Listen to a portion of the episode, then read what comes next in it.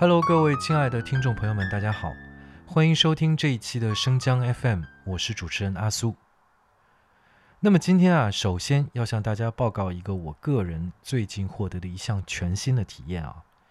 诶，老听众可能都还记得啊，在上一期的 Case by Case 关于人体冷冻的这期节目当中呢，我们曾经聊到过小说《三体》当中的内容啊。那么当时为了准备节目呢，当然了，我又去再翻了一翻《三体》这本小说。起初啊，当然只是很有目的性的去翻找这个人体冷冻相关的内容嘛。不过啊，刘慈欣老师实在是太强大了，实在是不服不行啊。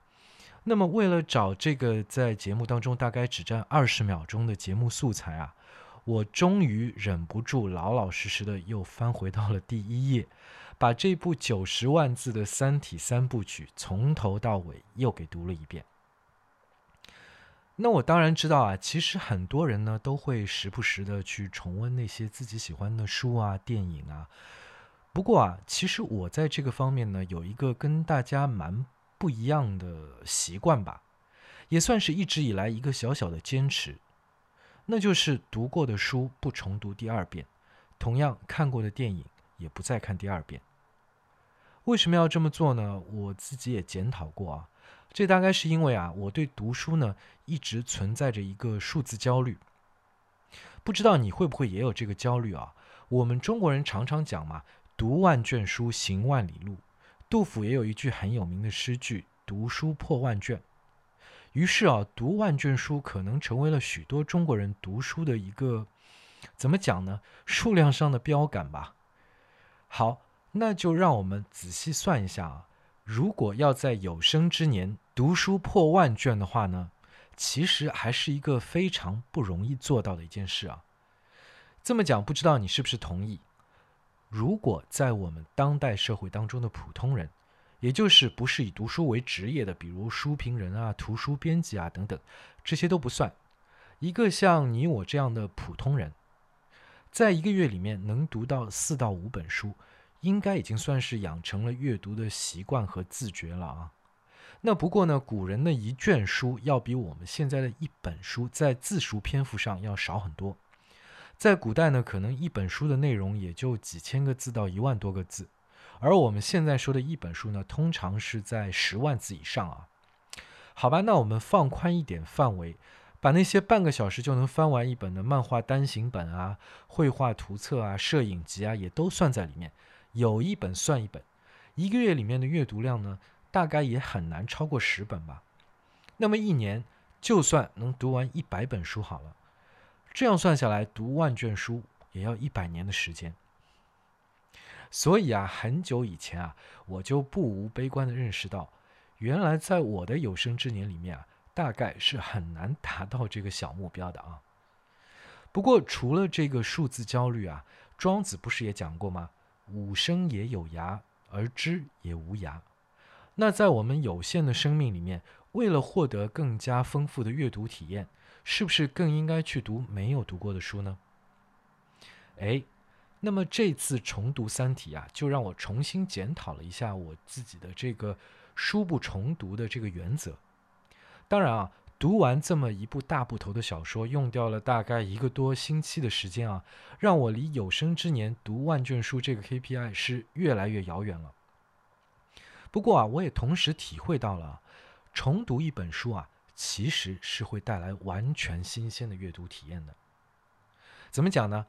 就拿《三体》来说好了，我们都知道啊，刘慈欣老师是一位悬念大师，比如在《三体》第一部里面。科学家们就发现啊，自然界当中出现了许多违背基本物理常识的反常现象。那究竟是谁有这个能力，在整个太阳系这个星系层面，同时欺骗全人类的眼睛，甚至是所有的科学仪器呢？这究竟是怎么做到的呢？这么做的目的又是什么呢？相信很多人在第一遍读《三体》的时候啊，和我一样，会一直被这样的一个悬念吸引，去寻找答案。那么读完第一遍，在所有的悬念被解答之后，再读《三体》，是不是还会有新的乐趣呢？哎，我这次就发现啊，当我不再被悬念的钩子勾着走，眼界反而变得开阔了。比如啊，这次读完我就发现啊，大刘老师呢，除了设计了一个星系层面的宏大阴谋，还设计出了一个具体而微的未来世界的图景。也就是说啊，当全人类面对即将要被外星文明灭绝的威胁，人类会怎么样去做战略部署？世界各国的领导人会怎么决策？民众会怎么反应？那么，在这部小说里面，宏观到全球地缘政治格局的更迭，微观到怎么去驾驶一艘未来的太空战舰，甚至在未来的世界里面，北京的几位退休老人的日常，所有的这一切都有细节非常丰富的、很有说服力的描写，让我们获得了非常切身的、充满了实感的未来世界的体验。那么除此之外啊，比如在文体上面，我们会发现啊。小说里面还用到了，比如像诗歌啊，甚至是童话啊，等等等等各种不同的文体，让小说呢在风格和气质上面更加的多元和华丽。另外呢，这部小说在不断抛出一个一个的悬念，又揭开一个一个真相的这个过程当中啊，没有简单的通过一个全知的上帝视角来讲述，而是通过不同的人物在不同的场合里面了解到的信息，一个一个碎片拼起来。向我们展现出一连串复杂的宇宙世界的完整的图景，也就是说啊，这部小说在结构和文体上面都有大量的精巧的设计。那么好有一比啊，当我们第一遍读一本书的时候呢，就好像第一眼看到一幅教堂里面的壁画，大概首先会去看这幅画里面有哪些人，他们在什么地方，他们之间是什么关系，发生了一个什么样的故事。那么第二次再看这幅画的时候啊，我们可能就把注意力从内容上面抽离出来，更加多的去关注艺术家是怎么样去设计和完成这个作品的。比如说，我们就会去留意到这幅画的明暗和构图、色彩的搭配、运用的笔触啊，等等等等。好了，讲到这里啊，我想应该提醒你一下啊，是不是已经忘了本期节目呢是一期 case by case？或者你也正想说，应该是我想要提醒你才对啊。那么好，我们就用《三体》第二部当中的一个小段落来引出我们本期节目的这个 case。好了，生姜 FM。如果你还没有读过《三体》呢，那也没有关系啊。这个段落很简单，就是说啊，在三体危机爆发之后呢。呃，要是你没有读过《三体》的话呢，就可以理解成一个科技水平相比地球具有绝对优势的外星文明，已经派出了一支远征军，将要在四百多年后降临地球，对人类文明实施毁灭性的打击。那么我们地球人呢，除了忙着想办法打好未来的这个自卫反击战啊，在某些人当中呢，就萌发出一种逃亡主义的思潮。那么这部分人就认为啊。既然双方的科技实力的悬殊差距明摆在那里，那么抵抗显然是没有意义的。比较实际的做法呢，就是利用这四百多年的时间，建造星际飞船，让一小部分人类可以逃往外太空，避免人类文明的彻底灭绝。哎，那么三体人啊，也通过他们在地球上的内鬼得到了这个情报，于是呢，他们就对这个人类逃亡计划进行了推演。并且计划在太阳系范围内部署包围圈，阻止人类逃亡。不过啊，推演到了最后，三体人得出了一个结论，结论就是这个人类逃亡计划会碰到不可能克服的障碍，绝对不可能实现。那么他们为什么会得出这个结论呢？是因为人类在技术上做不到吗？我们想一下啊，在四百多年的时间跨度里面。研发出能够让一小部分人类可以在恒星之间旅行的星舰，未必是没有可能的。那么，这个不可克服的障碍是什么呢？哎，三体人就认为啊，这个不可克服的障碍呢，就来自于人类现代社会的一个基本价值观，那就是每一个人的生命都是平等的。那么当然啊，生命的平等是人类文明发展到了今天一个非常重要也非常美好的基本价值观。不过啊，生命之间的平等是一种非常特殊的平等。为什么说特殊呢？这是因为啊，通常平等就意味着可以进行等价交换。但是我们都知道啊，两个人的生命是不可以等价交换的。好了，那么一旦当地球面临高等外星文明的全面入侵，当人类的生存权成为一种稀缺的物品，那么没有哪一个群体或者哪一个个人应该优先获得生存权。所以，最终也正如《三体》星人所料，这个人类逃亡计划当然是没有能够实现。那么，《三体》当中的这段小插曲啊，就告诉我们。生命和生命之间，这种不可以等价交换的、不可以相互替代的这种特殊的平等，会让我们陷入一种道德困境。哎，那我们今天要聊的呢，仍然是一个虚构的事件，讲的确切一点呢，是一个思想实验。那么这个思想实验呢，非常淋漓尽致地展现了这个道德困境。这就是我们标题当中已经提到的这个鼎鼎大名的。电车难题。那现在啊，这个电车难题为什么会这么有名呢？那都要归功于一个人，他就是哈佛大学的政治学教授 Michael Sandel。Sandel 教授呢，从一九八一年啊就开始在哈佛开了一门课，Justice，翻译成正义或者公正啊，是一门本科的通识课程。那么这门课啊，一直以来呢，都是哈佛大学最受欢迎的课程之一。桑德尔教授这门课开课之后啊，一讲就讲二十多年，前后一共有一万多名哈佛的学生选修过了这门课。那么到了后来呢，有越来越多的校外的人也都听到了这门课。这是因为啊，在二零零九年的秋天，哈佛大学呢启动了一个课程公开化项目，把学校的课程呢全面在互联网上面公开。那 Sandel 教授的这门课呢，也跟着走出了大学校门，在全球获得了非常强烈的反响。刚刚上 YouTube 看了一下啊，其中第一课的视频已经超过了一千五百万的点击量了。那么这堂课呢，就是以电车难题来开场的。好的，我们来听听 Sandel 教授是怎么来讲电车难题的啊。他说啊，请想象一下。你现在呢是一位有轨电车的司机，你驾驶的电车呢正以每小时六十英里的速度沿着轨道向前疾驰。在电车行驶的前方啊，你看见有五位工人手里拿着工具站在轨道上。于是呢，你就试图停车，不过你发现啊，你做不到，因为电车的刹车系统呢突然失灵了。这个时候啊，你感到无比的绝望。因为你知道啊，如果你冲向这五个工人的话，他们就会全部被电车撞死。不过呢，在绝望当中啊，突然你注意到右边还有一条岔道，你可以让电车转上岔道，在这条岔道上面呢，也站着一个工人，不过只有一个。那么讲到这里呢，桑德尔教授的问题来了：怎么做才是对的呢？应不应该让电车转向岔道呢？紧接着啊，三道教授就在课堂上呢，让在场的同学们投票。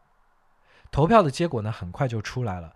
那么绝大多数的学生呢，都选择了应该转动方向盘，转入岔道，以那一位工人的生命为代价，让另外的五位工人幸免。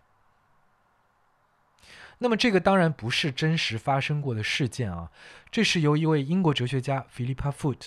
在一九六七年的时候呢，提出的一个思想实验。什么是思想实验呢？也就是有些实验啊，受到客观条件的限制，不能在现实当中操作，只能在想象当中推演。比如说像这种会造成死伤的设定啊。那么思想实验啊，其实被运用到非常多的领域，比如我们大家都很熟悉的永动机啊、薛定谔的猫啊，这些都是思想实验在物理学里面的应用。那么，在这个电车难题被提出了十几年之后啊，在一九八五年，另一位美国哲学家 Judith Thompson 又对这个问题的初始设定做了进一步的展开。那么他假设啊，假如你不是那个电车司机，而是一位路人，在电车失控的时候啊，在你身边呢，正好有一个扳道岔，扳道岔也就是控制电车轨道分叉的装置。当你搬动这个扳道岔呢？电车就会开进岔道，撞死一名工人。你什么也不做呢，电车就会撞死主路上面那五位工人。这个假设呢，就把必须做出决定的这个人的职业背景给拿掉了。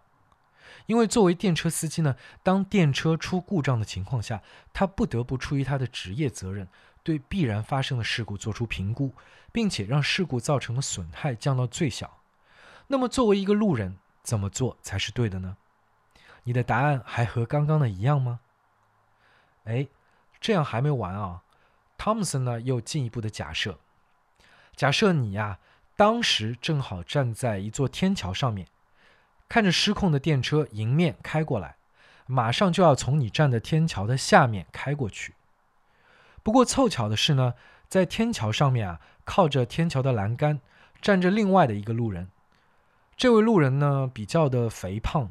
那么如果在电车开过天桥之前，你把这个胖子从天桥上面推下去，电车撞到了胖子的话，就可以停下来，这五个工人呢就可以得救。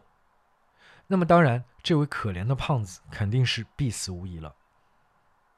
那么你可能要问了啊，这个目击者为什么不能自己跳下天桥挡住电车呢？哎，补充的设定是，考虑到当时根据电车行驶的速度和重量，除非撞上那位胖子，否则是停不下来的。哎，这个世界真的是对胖子充满了恶意啊！那么，桑德尔教授实际上在那堂课当中呢，也提出了天桥上的胖子的假设，并且也请在场的同学投了票。那么这次的投票结果啊，和第一种情况完全相反。多数人都认为，即便可以救五条人命，故意把人推下天桥也是非常邪恶的行为。那么，同样都是要牺牲一条生命来挽救五条生命。为什么对这两种情况就有这么不一样的判断呢？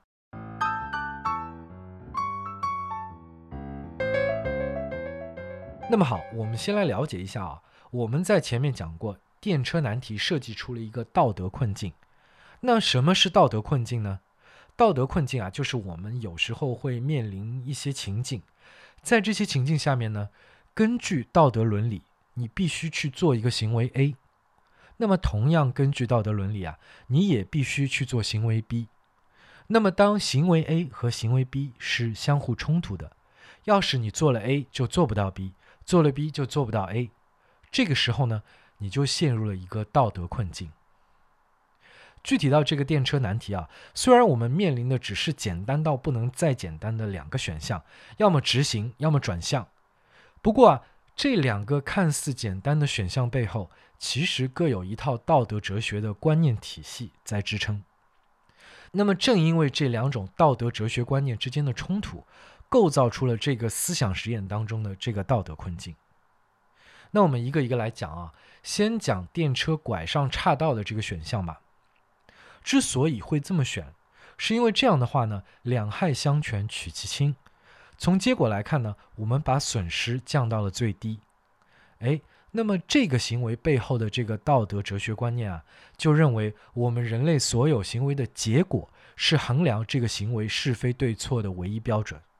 那么，代表这个观点的最典型的哲学流派呢，就是边沁的功利主义。边沁呢是十八世纪的英国哲学家，他就认为啊，我们所有的人都被痛苦和快乐这两种感觉主宰，快乐超过痛苦的这个部分呢，就被称为幸福。那么当然，我们每个人都喜欢快乐，厌恶痛苦。每一个人都会想要去让这个幸福的值最大化。那么放大到整个人类社会里面，怎么来区分一个行为是善还是恶呢？那就是当某个行为能让整个的人类共同体的幸福的总和增加，那么就是善的。如果使人类整体的幸福减少了，那么这个行为就是恶的。所以，根据这种观念呢，牺牲少数人来拯救多数人，不仅是被允许的，而且是不容置疑的善举。不过，很多人啊都认为功利主义存在非常明显的缺陷。为什么这么讲呢？比如说啊，刚刚我们讲过，功利主义判断对错的唯一标准就是看某一个行为是增加了还是减少了全人类的幸福，那么相应的也就忽略了个体。那么，比方说啊，我们都知道，在古罗马有让战俘在竞技场当中和大型食肉动物搏斗的传统。这在当时呢是罗马市民非常喜闻乐见的一种消遣娱乐方式。当然，以现代的眼光看起来呢，会认为活人斗兽啊是很野蛮的，对决斗士们呢是很不人道的。不过，在决斗士经历痛苦的同时，竞技场当中的观众们却得到了快乐。哎，你有没有发现，如果按照功利主义的观点呢，我们就会陷入一个很奇怪的逻辑，也就是说啊，用活人来和野兽搏斗这件事情本身的好坏善恶，居然是由竞技场的大小来决定的。只要这个竞技场足够大，可以容纳足够多的观众，那么现场观众得到的快乐加总起来。大于决斗士个人的痛苦，那么这个时候让活人来斗兽就可以被认为是对的。那么类似像这种事情呢，在我们所在的互联网时代就更加的层出不穷。比如说像一些网络暴力啊，或者网络欺凌事件，可能参与到当中的网民会有好几十万甚至上百万人。我们应该可以合理的认为啊，这些参与者通过实施网络暴力。是可以获得快乐的。那么，难道网络暴力的参与者们获得的快乐的总和，超过了受到欺凌的那些个体的痛苦，就能让网络霸凌成为一种正当的行为吗？所以，我们发现啊，按照功利主义，单单看事情的结果，只有快乐和痛苦加总抵消这个单一的维度，不足以对所有的行为做出一个是非善恶的判断。可能我们还需要一个绝对的标准，也就是说，有些事情错的就是错的，即便有再多的人可以从中获利，那还是应该被禁止。那么回到电车难题当中的另外一个选项，支持不让电车转向或者不能把胖子推下天桥的，正是这样的一个道德哲学观念。这种观念就认为啊，人们的行为应该有一套确定无疑的绝对的道德准则。也就是说啊，无论这个行为带来的后果是什么，有些行为，比如主动的夺走生命，是无论如何不可以被接受的。那么这种道德哲学呢，就是由18世纪的德国大哲学家康德提出来的，所以呢，也被称为康德主义。从康德主义的角度看啊，道德应该建立在必要的义务责任上。如果不可以杀人是一种道德义务，那就不能让那一个人牺牲。哪怕可以挽救五条生命。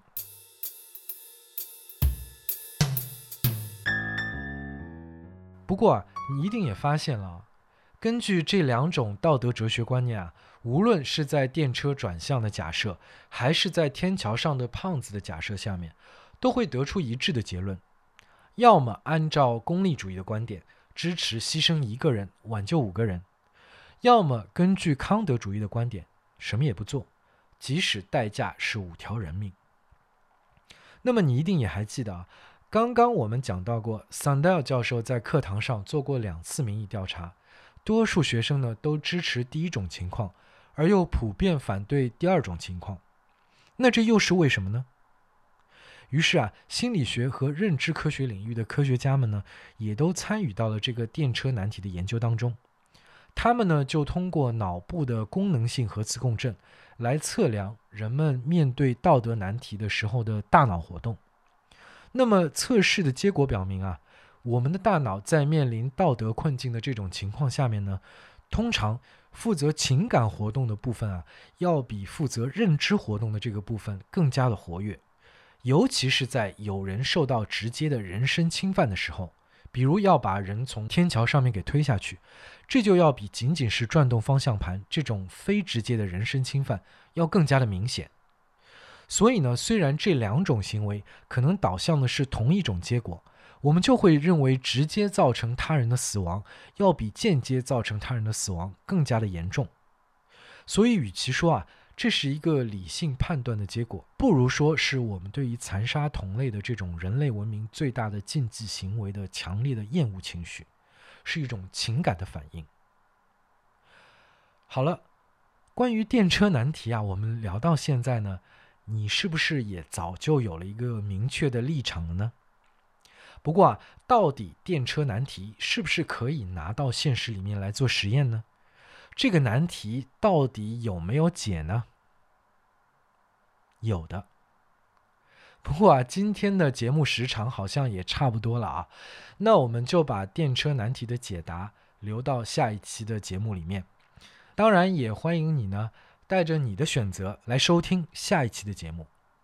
好，谢谢大家收听，我们下次见。